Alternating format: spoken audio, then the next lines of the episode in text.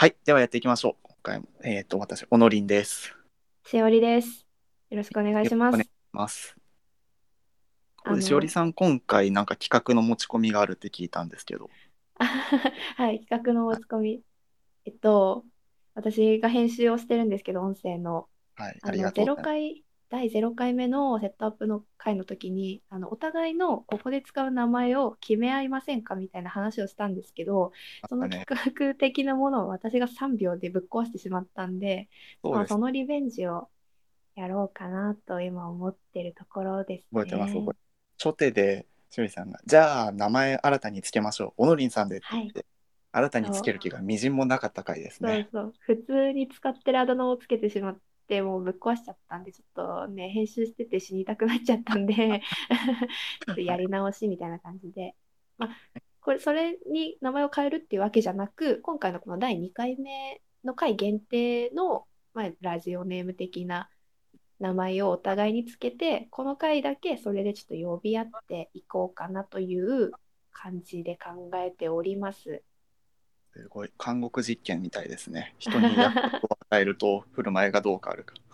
そうそう、まあまあ、ちょっとそういう話もまあまあしたいんだけど、まあ、一応このオープニングのトークではお互いにじゃあ名前を付き合って今回はこれでいきましょうっていうのを決めてでそれでずっとあのコーナーとかフリートークとかを進めてって一回締めたここの第2回目を締めた後で、まあ、振り返りの時間を設けようかなとそこでなんで相手にこの名前を付けたのかとかその感想を言い合ったりとかをする時間を取りたいなみたいな感じで今考えてます。わかりました。じゃあ、は名前をお互いにつけましょうか。い、うん、考えてきたんですよね、一応。あそうですね。そうなんですよね。大丈夫かな。これで二度同じことをする天丼だけは起きないことを祈る。しないしないしない。天丼は3回でしょ、確か常識的に。え2回じゃ足りないからしません。はい、はい。じゃあ、どっちから発表しましょうか。私から発表しようかしらお願いします。はい。じゃあ、今回あなたは、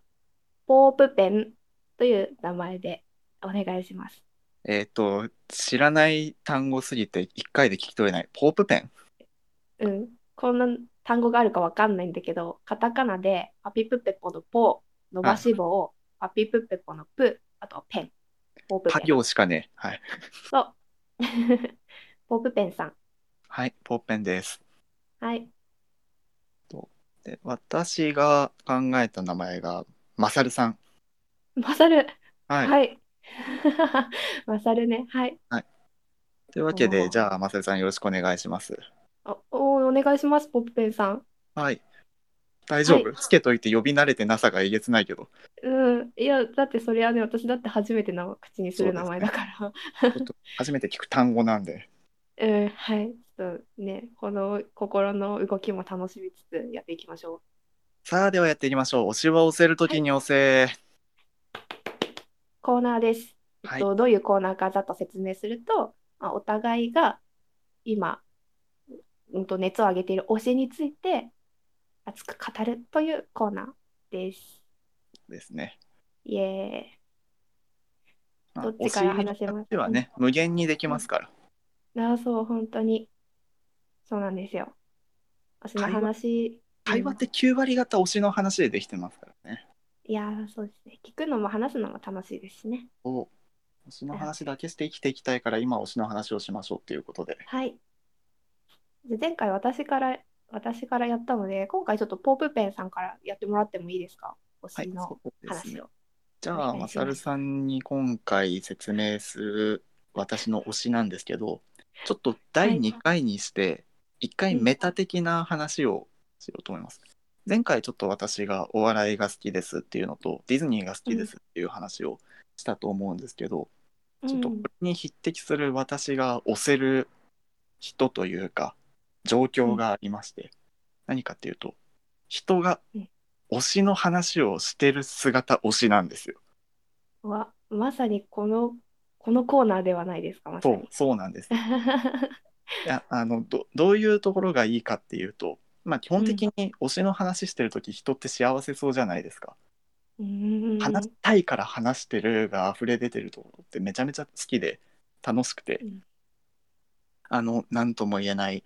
もう話したいことが全部溢れ出てきてしまってるからその時間の中に情報を詰め込みたくなってきてしまって早口になってる様子とか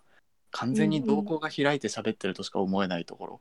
あと普段よりも身振り手振りが大きくなってる様子とかああいうの全部含めてああこの人楽しそうに喋ってんなっていう姿最高なんですよね。いや、超わかります。こうーん。うであの私この推しトーク推しなんていうんだこれ、うんうん人が推しのことを喋っているのが好きっていうこの感覚自覚したのがほんの5年ぐらい前まだあの高校生とかの時にはまだちゃんと自覚してなかった話なんですけどうんでこれ自覚したのがどういう時かっていうとちょっと前に私が運営で噛んだりしていたイベントで伝道師になろうっていうイベントがあるんですね。伝道師になろはい、伝道師になろう。う。これうんどういうイベントかっていうと、あのライトニングトーク5分ぐらいのコマショートプレゼンをうんノンテーマでやるっていうイベントなんですね。うん。と会場を借りてそこに人いっぱい呼んでで毎回10人ぐらいかな。この私これがせこれの話したいですっていう人せ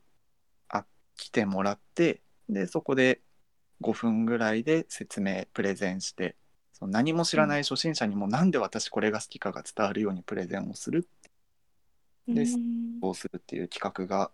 イベントがありまして私うんこれめちゃめちゃ好きで好きでっていうかもう感銘受けすぎてこういうのずっと話しながら生きていきたいみたいになっていて まさにその人が好きなことを話してる瞬間がずっと続いてるってことですよね。そうイベント中。そうなんですよ素晴らしい、本当に素晴らしいイベント構成がやばい推しビュッフェなのでこれうんうんうん。推しビュッフェ、いいパワーワードですね。でこれまあ普通に推しの話をしますっていうと皆さんうん。これ聞いてる人とかまさるさんとかだとこの俳優がいいとか、作品がいいとかそういうところが多いかなって思うんですけど、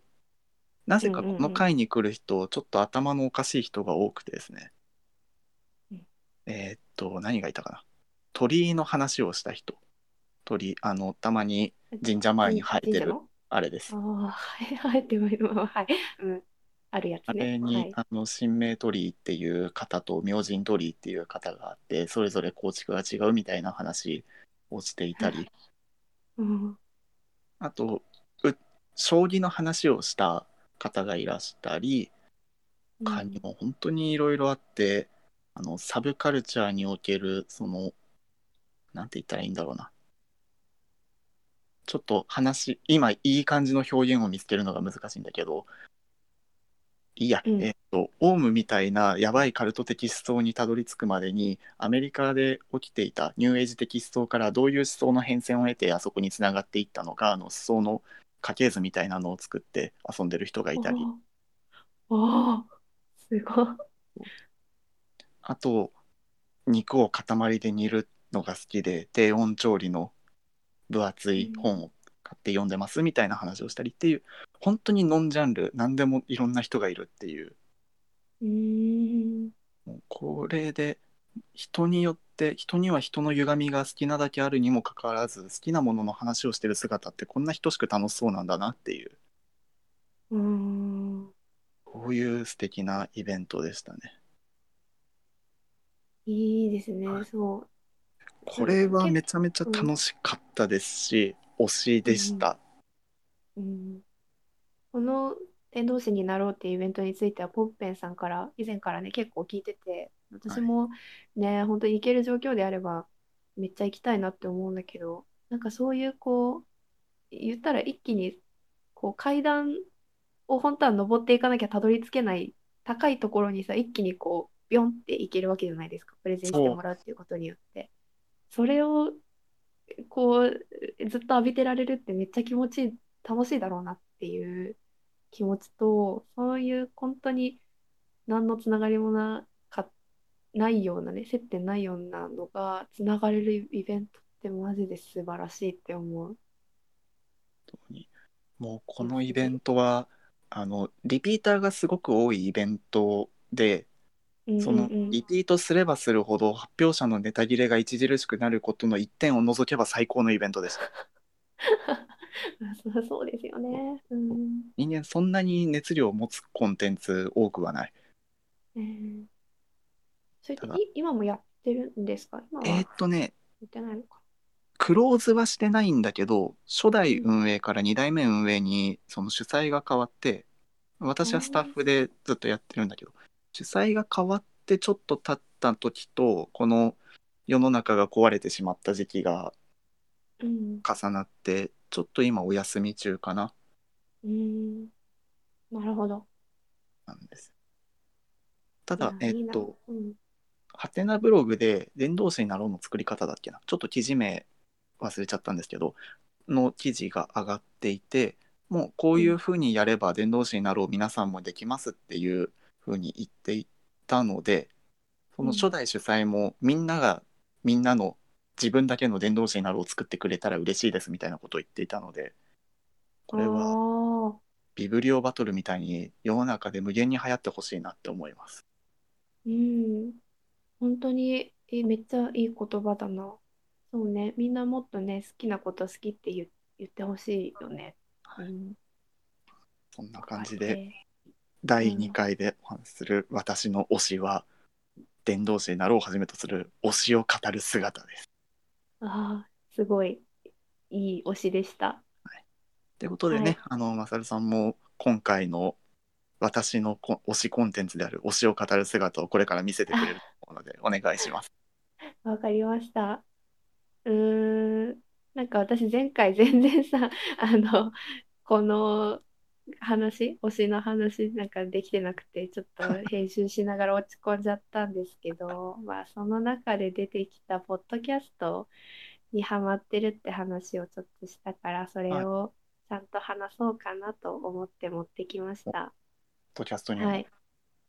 ポッドキャストっていう、まあ、ものとか人とかではなく、このカ、カルチャー的なことなのかな。まあ、今私がハマってるっていうのもあり、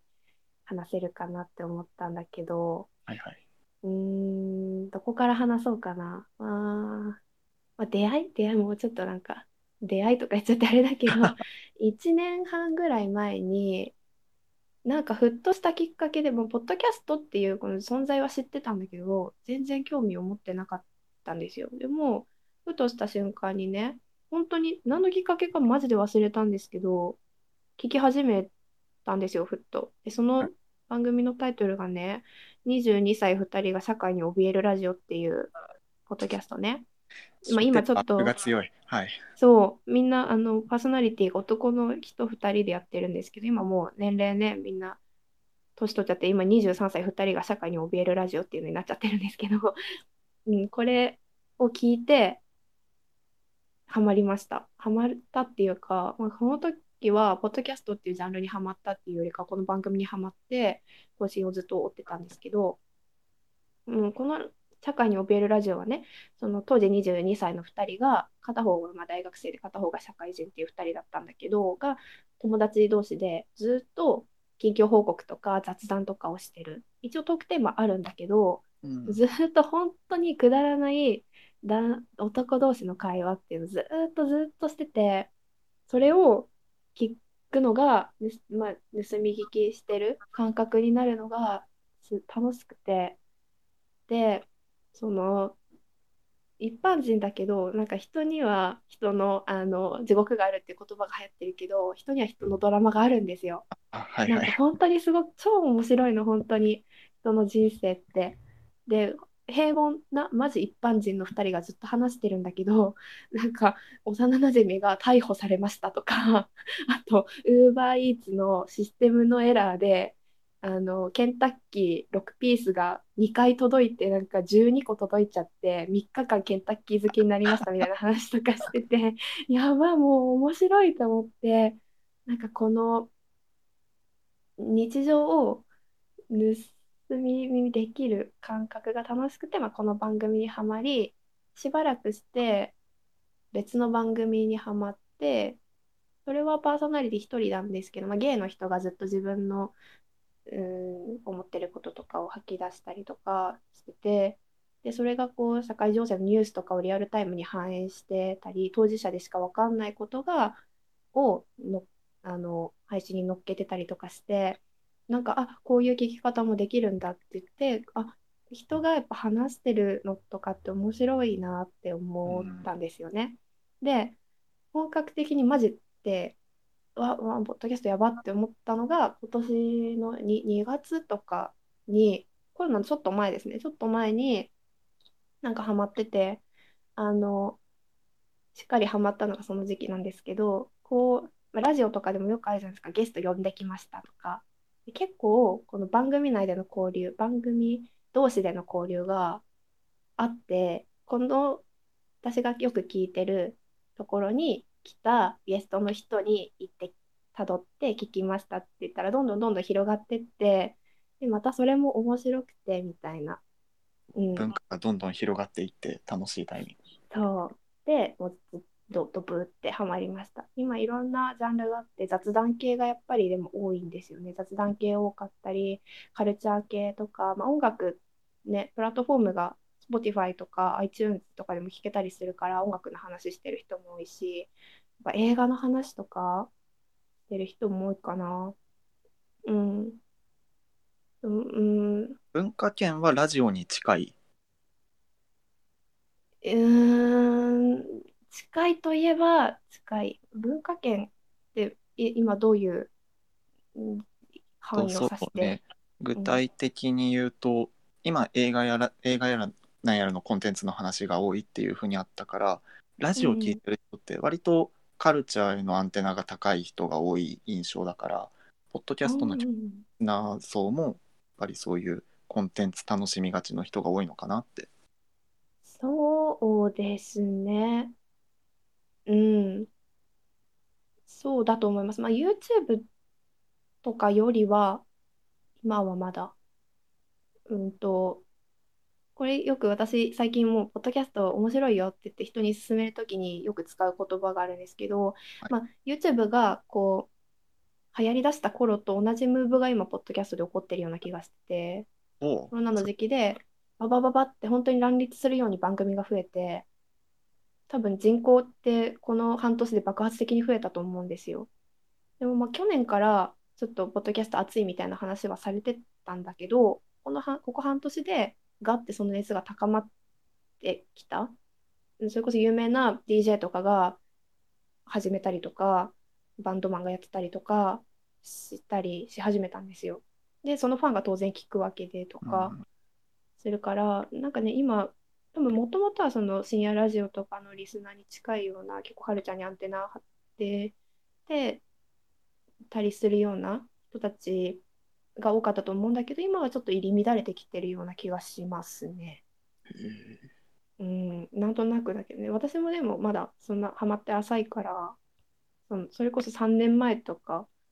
3年前もっとだな10年前とかからずっとやってる人とかもいるからそれのリスナーに比べたら私はもう浅い浅いだからなんだけど、うんまあ、これからどんどん増えていく気もするし私たちみたいにね。私が誘ったみたいにこうやって誘って始める人もいるだろうし、多分今、しれっと、ポッドキャストのユーザー数伸びてるって、どんな伸びしてるんだと思ってググったら、うん。うん、7月の記事で、ポッドキャストの利用が、Google ポッドキャストのダウンロードユーザー数が1年で9倍っていう。うん、9倍か、すごいな、そこまでとは思わなかったけど、まあ、それ狂ったぶち上がり方してんな。そう。そうそうそうそう。あの、多分今後動画コンテンツとか廃れることはないと思うけど、なんかだんだん、うん、取って変わるじゃないけど、ポッドキャストみたいな音声配信コンテンツが角を並べるぐらいには伸びてくるんだろうなっていうのは、私の肌感覚としてありますね。確かに。うん、結構今、数字見てすごい説得力を感じた。うん、説得されてた。うん、そうそう。構ねいろんな人がなんでそうなんだろうみたいな話をしてたりするんですけど番組内で、うん、なんか結構みんなもう YouTube とか疲れてるんだよねとか言ってたりとかあの家事の隙間時間に聞きますみたいなリスナーが多いからながらがながら聞きができるっていうところで語られてはいるんだけどうん、私はなんか、それももちろん大きい要因としてはあるんだけど、うん、なんかね、YouTube ってもうだいぶエンタメじゃないですか。テレビの代わりになってきてるから、そのエンタメ色が強いんだけど、ポッドキャストはね、もっとなんか、そのひ人を好きになるうん。かな。結構私 YouTube チャンネル登録するときは、この、まあ、このチームが好きとか、この人が配信してるコンテンツ好きみたいな感じで登録することが多いんだけど、ポッドキャストはこのパーソナリティを好きになる、すごく。うん。心的距離がなんかものすごく近くて、あの、一番初めにあの紹介した社会に怯えるラジオに至っては、去年から聞いてるからもう1年以上ぐらいの付き合いみたいな、もう勝手に私のね、関わり方としては1年半以上ぐらいの付き合いにはなるんだけど、なんかもう親友みたいな気持ちになるんですよ。だから、しばらく更新されないと大丈夫かみたいな、友達失った感覚になって、本当に気になっちゃう。なんかそれぐらい友達になっちゃうんですよね。うん。うん、そう、そのことについてね、考えたり最近してる、なんでかなっつって考えたりしてんだけどね。うーん、やっぱり、あれですよね、あの、おのりさんと通話したときに、結構、その、キーになる言葉が出てきたと思うんだけど、通話してるときってなんかオフ、オフ感、うん。オンとオフがあった時のオフ感が強いから、話し手側の、あの、心の感じ、開示、オープン度、開き度って多分めちゃめちゃ高くて、ポッドキャスト今の、いい話してるのに、早速初回で決めた名前変えるぞのくだり忘れてんなって思って聞いてます。あ ボッペンさん。続けて。はい。えっと、ボッペンさんに話したように、そのオフ感が強いから、うん、その、相手がね、その、ポッドキャストの番組紹介でよく使われる言葉が、その、スタバの端っことかファミレスの端っこで話してる2人の会話を盗み聞きしてるって、この盗み聞きの構図がポッドキャストに、うん、すごく当てはまってると思ってて、そのプライベートのやり取りをうその距離感のままこっちが聞けるっていうすごいいいと思う。YouTube ではなんかなかなかね、どうしてもこう、うんそれな、なんでだろうなって思うんだけど、なんか視線とかやっぱカメラの存在なのかな？なんかね、こう、すごいね、キャ、キャラを作っちゃうというか、対マスに向けての自分をやってるイメージなんだけど、YouTube っていうのは。ポッドキャストはなんかもう対個人っていうか、それこそ2人で話してるときは、私がね、ポップペンさんに向けて話してるように、対個人に向けたこの感じで話せるのを、まあ、私がちょっと横に、ちょっとそばに座らせてもらって聞かせてもらってますみたいな、この感覚がね、私はとっても心地が良くて、だからその人らしさってやっぱそういうところに出るじゃないですか。その大勢の前に向けて喋るときよりも。うん、私も今収録してるけど、大勢を意識してるかっていうと全くしてないし、そう。こ多分の、全ての配信者はそういう気持ちで撮ってそう。うん、この発信者側のね、心情が私の心地よさにつながってんのかなという最近の発見。で、ポッドキャストが推しですっていう話でした。紹介したい番組いっぱいあるんだけど、絶対今ここでバーって言っても聞き取れないし調べないと思うから言わない。えーあのこのコーナー、1回で1コンテンツ押せるかどうかみたいなところがあるので、そうなんですよ。人に刺さるのは1回で1つが限界。機会があったら番組ごとに取り上げて、めっちゃ好きとか、この人のこういうとこいいとか話していきます、今後ね。はい、楽しみにしてます。はい。以上、推しは押せるときに押せのコーナーでした。はい、はい。フリートークちょっとしますか？そうですね。うん。な、どうしようかな。ポップペンさん、最近何か楽しいことはありましたか？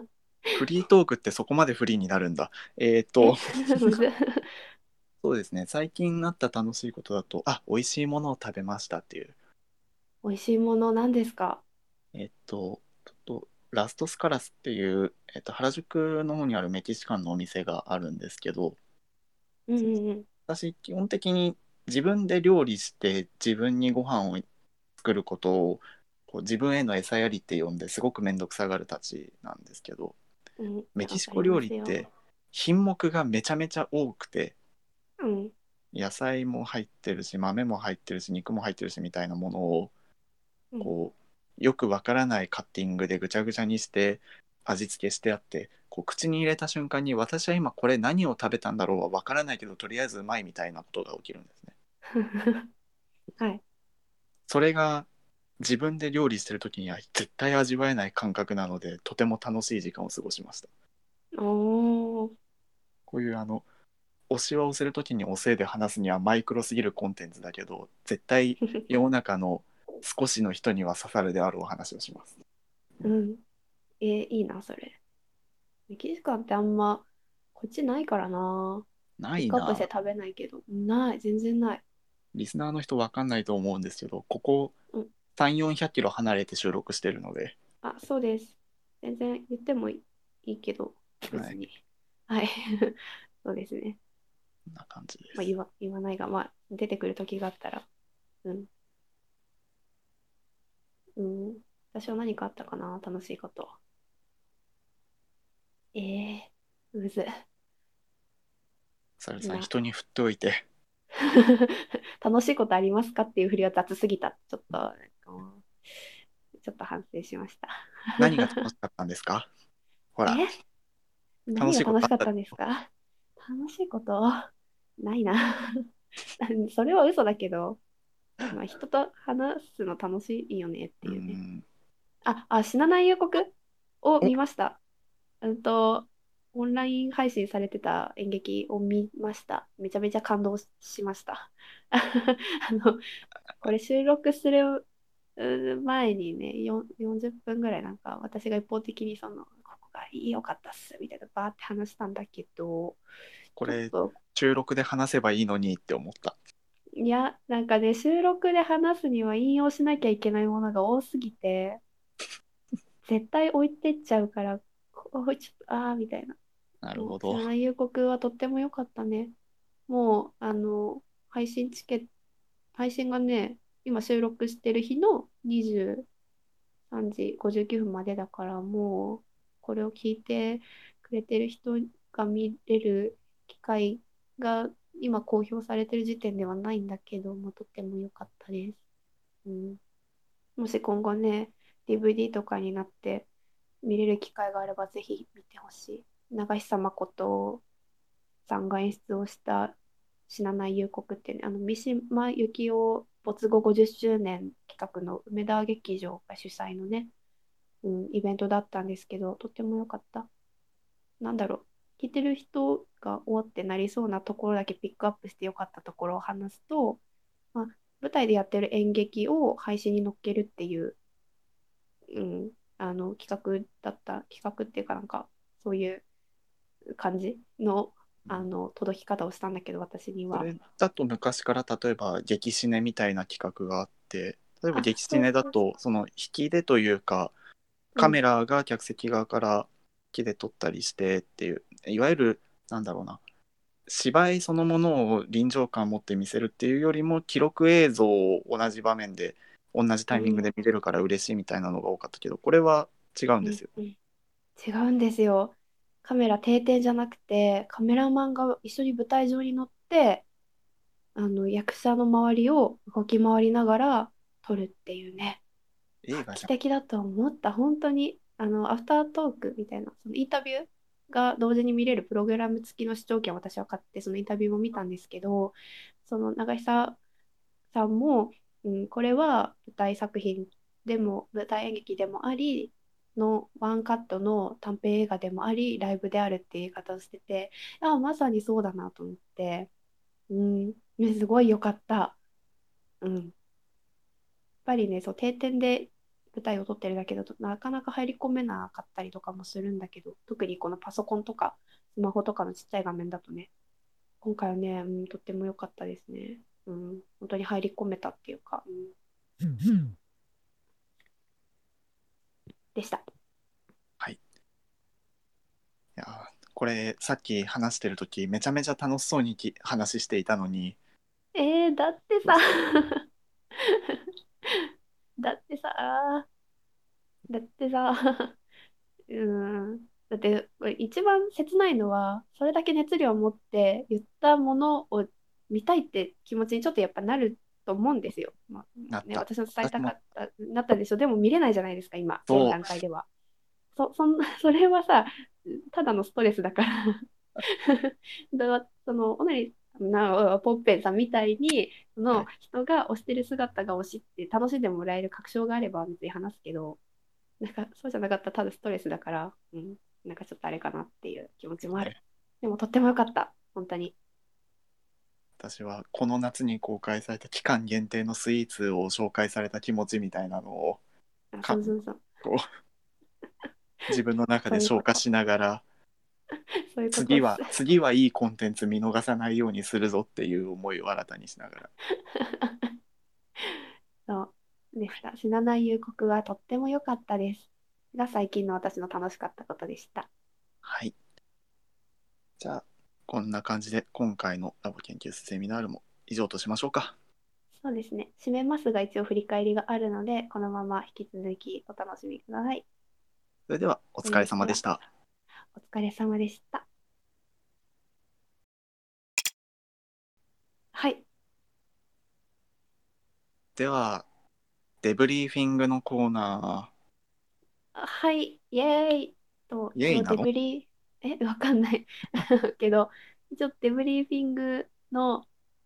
説明を絶対今聞いていただいている方はハテナだと思うので、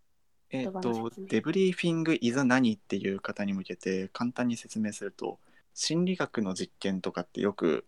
シナリオのある実験が多いんですね。こうこうこういう研究をしたくて皆さんにはこういう調査をしてほしいんですよって。ただ心理学の実験ってなんか研究者効果とかなんかいろいろあるので実際の研究目的と違うことを言うお客さんじゃねえや被験者に伝えることが多くてうん、で一通り実験が終わった後にネタばらしをしますっていうそのリスキのことをデブリーフィングって言います。はい。そうですね。今回、ア今フタートーク回っていうかだ。、そうですね。はいなんか、この番組のコンセプトじゃなんかちょっと企画をやって楽しんでいくみたいな感じだから、その感想戦みたいな感じで捉えていただければと思っております。はい。はい。で、今回は、あの、この第2回限定のラジオネーム、あの、か、うん、設定の名前、ペンネームをつけて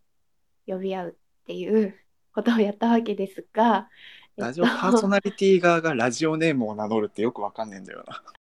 あーいや、ちょっといい、うまい言葉が見つからなくて、ハンドルネームでもないし、ペンネームでもないし、なんて言ったらいいんだろう。なんだろユーザー名。ユーザー名っていうのちょっとあれかもしれないけど。まあ、今回まあはリメイトしましょうか。はい。はい。ど、どうしようかな。この企画をやった意図からあ、お願いします。はい。私がこれやりたいって言ったんですけど、まあ、0回で失敗したから、ちょっともう一回やりたいっていう気持ちもあるんですけど、そもそもこれを持ってきた理由としては、うんと、名前が持つ力みたいなところをちょっと探りたくて、うんと、なんていうか、私は自分の本名がしっくりきてなくて、自分もこれうん二十何年とか生きてきたんですけど、全然今でも名字呼ばれたら、なんか、うん、みたいな、もやもやみたいな気持ちになってたんですよね。なんか、うんこの名前ちょっとしっくりこないな、みたいな気持ちだったんですけど、いざ、この前、ふっと名前を間違えられた時に、強烈な拒否反応が出ちゃって、なんか、あーって自分じゃしっくりきてない感じだったけど、名前ってやっぱり自分の中で確固たるアイデンティティをやっぱり一個持ってたわけで、それを間違えられると、なんか、なんだろう、結構傷ついたみたいな、うん。人格否定されたみたいな気持ちにまでちょっといっちゃって、あー名前の持つ力って面白いって思ったのと、あと私が呼ばれる名前の中では、その自分の名前、本名のフルネームとは別に、今飲食店で働いて、働かせてもらってるんですけど、そこで通じるあだ名がつけられてて、で、本名で呼ばれた時と、そのあだ名で呼ばれた時って、やっぱりちょっと自分の内側のチャンネルが切り替わる感じはあるんですよ。だから、ここで架空の名前を一個ポンってつけた時に、自分でそこのチャンネルに向けて心が動くのかなみたいなところが気になって、ちょっとやってみたいなって思って持ってきました。はい。はい。出てきた名前がうん。ポープペン。ポープペン。はい。マサルです。はい。ちょっとじゃあ先なんにうん。しおりさんがなぜポープペンを設定したのかからお聞きしようかな。なぜ？なぜ？うんとね、あんまり深い理由はないんだけど、まあ、ラジオネームみたいな名前をつけたかったっていうところと、あ,、と自分が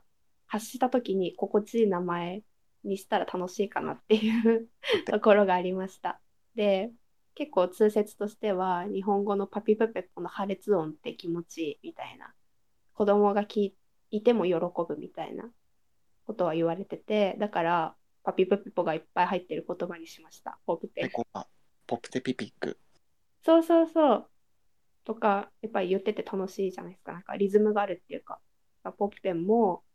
実際には多分存在しないと思うんだけどこんなことは。言ってて気持ちよかったからあこれにしようと思って。やっぱり相手の名前を一番呼ぶのは自分だから自分が言って気持ちがいい言葉をつけたら楽しいかなって思ってこれにポップペンにしました。ああ、なるほど。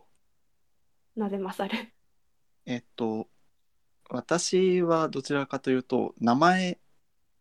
あの、名は体を表すというか、名前が人に呪い的な印象を与えるっていうところから、うん。なんて言ったらいいかな、本人に対して持ってる印象から遠そうなものをつけようっていうふうに最初にコンセプトを考えて、で、えっと、まあ、勝る極めて男性的な名前の例として私は挙げたんだけど、まあ、うん。それが男性名で女性のことを呼ぶときに、私はどんな違和感を抱くんだろうっていうのと呼ばれた側はどんな戸惑いを見せるんだろうっていうのを見たかったっていう、ありますね。まあ面白いようにその会話の流れで名前を入れるたびにちょっとうんってなる感じが向こうから聞こえてきてはい。あなんやめましたねい意図通りに戸惑われているなっていう感じはあったけれどもそれで実際うん。呼ばれてどうでした、あここから感想じゃあ話しますね、はいはいなじまなすぎて面白かった やっぱりその「マサル」って聞いた時に男のね人の名前だから自分は女だから性別が違うってことでまずもやっとしたし「マサル」って言われた時に漢字変換でもなくカタカナ変換でもなくひらがなで私の頭に飛び込んできてひらがな3文字の「マサル」で変換されたんですよね。はいはいなんか、か なんか、なんかその、可愛らしいっていうか、間抜けな感じも受けて、なんかそこもおかしかった。うんだから、呼ばれるたびに、その違和感と、その字面、ひらがなまさるの字面の面白さで、ふふってなっちゃったな。そっかな。で、あとは、あの、一人称、私なんです。私って言ってるんですけど、はい私って言っていいのかなって一瞬迷いました。ああまあ男性でも私っていう人多いんだけど、私とかね。そうそうそうそう、俺になるのかなとか、ちょっと考えちゃいました、一瞬。あーなるほど。うん、そこまでエフェクトあるとは思ってなかったからそれはすごく面白いですね。うん。そうね、すごい違和感を持ったかな。なんか話が加速してくるとそこら辺はどうでもよくなるんだけど、まあ、うんそう。一人称とか語尾語尾とか、うん、あと一瞬その「勝る」ってつけられた時に声色も変えようかなって若干思っちゃった。男に寄せた方がいいのかなって若干思っちゃった。本当に名前を変えるだけでそのロールをやろうとする意識はちょっとは動いたってことなの？あそうそうそうそう。チャンネルを切り替えようとしちゃったのかな？そのつけられた名前「勝る」に対してね。ちなみにあの今回やろうとしてあまりにも、うんなんていうか嫌すぎるからやめようって思ったのが先生って呼ぼうかなっていうやつ、あーちょっと考えました。ラボ研究室ゼミナールだからね。私も博士とかにしようと思ったけど呼びたくなかったからやめた。いやあの人のこと先生って呼ぶ時って確実に煽りの文脈を持つので嫌だなって。ああの一般人同士で 先生って呼ぶ時。あうん。お願いしますよ先生っていう時なので先生が出てくるフェーズは。うんなのでやめます、そうです。ね。それで選んだのが勝るっていうのがなんかちょっと。男性名なら何でもよかったんだけどね。うん。4文字は呼びたくなかった。ちなみにつけた時って文字字面としてはひらがなですか？カタカナあ大か。あーなるほどね。あその変換私にはされなかったから今ここでやっとこう、うん、得たものっていうか。ポッペンはカタカナ、ひらがな、どっちでもいいや。カタカナ多分私カタカナでポッて話したような気がするんだけど。うんカタカナ。いやポッペン、あ、そう、私の感想戦に入っちゃうんだけど、うんポッペン呼ばれた時に、うん。人として呼んでるんじゃなくて、もうなんというか、キャラクターというか、じゃあここからあなたはポッペンですっていうふうに言われて、あ、わかりました。はい、私ポッペンですっていう、なんて言ったらいいかな。その、死んだ魚の目をしながら、はい、私はポッペンですみたいな気持ちになった。うーん物かって感じ？人じゃなく。て物かそうそうそう。それこそさっきのロールをやらなきゃいけないに近いかもしれないですね。うーん呼ばれた時の違和感みたいなのはやっぱりその人として扱われてないっていう感じそういうわけではなくと私は割とあの20代男性にあるまじきあだ名をしている感じがするのでそれで呼ばれてあだ名となんて言うんだ？アイデンティティとのミスマッチみたいなのはそんなに感じないんだけれどもあまりに呼ばれ慣れてないせいでうん。役名かなっていう感じがしました。うん。多分これはポープペンだろうとオノリンだろうとリンだろうと何でも同じニュアンスになるんだけれどもあオノリンは呼ばれ慣れてるから違うわ。うん。謎のあだ名だろうと同じニュアンスになるんだけれどもその相手が何を求めてこれを名前にしているのかが気になってしまうっていう感じうがします。ん。なるほどな。結構こう急ごしらえでつけたポップペンだけど私結構なんか気に入ってて。なんかラジオネームとかでありそうだから本当にこれ。はいはい、うん、だからそのラジオネーム寄りの感じだな。そのオナリンさんがマサルってつけた時は人名の感じだったけど、私はもうラジオネームっぽい寄りでつけたから、これやっぱ他人でつけられた時と自分でつけた時は感覚違うのかな？多分つけた時のバックグラウンドというかエピソードが存在するかしないかがあるかな。ん？というとバックエピソード人とからつけられるとそれに込めた意図とかなしで突然名前だけがポンと浮き出てくるのであー、なるほど。その思考のプロセスがわかんなんでこれにしたかっていうわかんないから、そうそうそうその字面だけがかかってくるっていう感じかな。多分そういう感じになりなりました私は。うーん、わかりました。まあ、ラジオネームも面白いよね。結構好きだけど、そうですね深夜ラジオも聞くし、私も。うん面白い遊びでした。うん、あ、そうね、モノカ、確かにそうかも、なんか、すごいさ、とんでもない深夜ラジオだとふざけた内容とか、どしもネタとか送るから、人っぽい名前だと生々しくて嫌になるのかも。はいこれぐらいモノ化された名前の方が自由にふざけられるのかもなっていう、ちょっと気づき。はい、面白かったです。はい、面白かったです。うん あと、感想大丈夫かしら？こんな感じかな？ですね。じゃあ、改めまして。はい。お疲れ様でした。はい。お疲れ様でした。